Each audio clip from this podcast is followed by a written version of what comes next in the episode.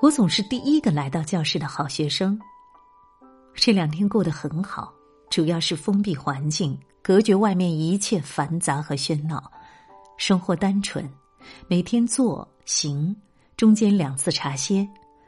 中午食堂素食，同学们直语，互不聊天，没有寒暄废话。上课时手机放在外面。法师讲授禅坐六要点，以及灵济宗的猛虎出山般的行禅，曹洞宗如虚脱病人般的行禅，带领禅坐，感觉对心的清理很有好处。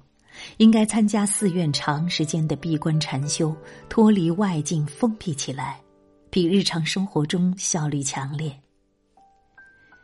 平时没有这样密集的禅坐，这两天总共十二座，上午三次坐行，下午三次坐行，眼睛里泪水无缘无故流下来，下午有些昏沉，妄觉升起，内心深处有噪音翻上来。再看周围，好几个人瞌睡打得前俯后仰。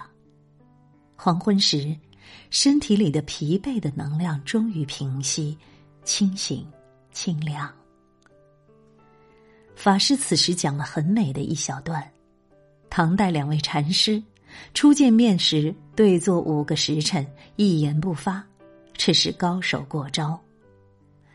发现他与道家老师一样。从早到晚不露疲态，正坐，坐下来直接讲，没有半句寒暄客套、跑题多余，直截了当、干净利落。关于如何讲课，也学习了很多。今天他说，禅宗纯粹，因为禅是佛心，剑法如幻，以道自娱。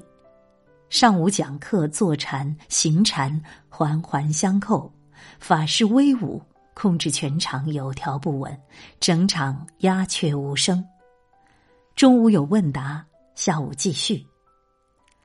来了一些好看而精神的男人，不似以往女性是大部分。禅堂能量比较均衡，共修进入迅速。男人的阳性气场明显，即便对一个场地来说，男性力量都是重要的。不应该阴盛阳衰，打坐时感觉很稳定。早起迎着初升的太阳去上课，这几年主要精力都用在学习上，是自然的安排。如果有什么事情需要去做，有时无形中会提供各种因缘与安排。以前有人跟我说，多少岁之后才会知道自己的任务？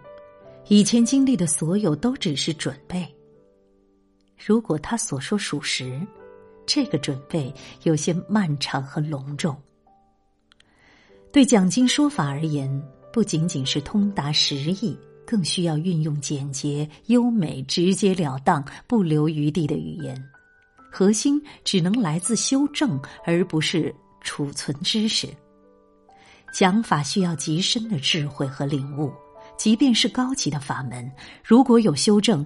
可以用质朴的语言来讲。凌晨的梦。一座古老的寺院，不是很大，结构是外面一圈四方形的木廊走道，围绕中间的老殿。我和几个人一起，他们在后面，我独自走在前面，来到下楼道处。看到精美的层层叠叠的木雕板，以及主殿露出来的暗黑色的青石地面。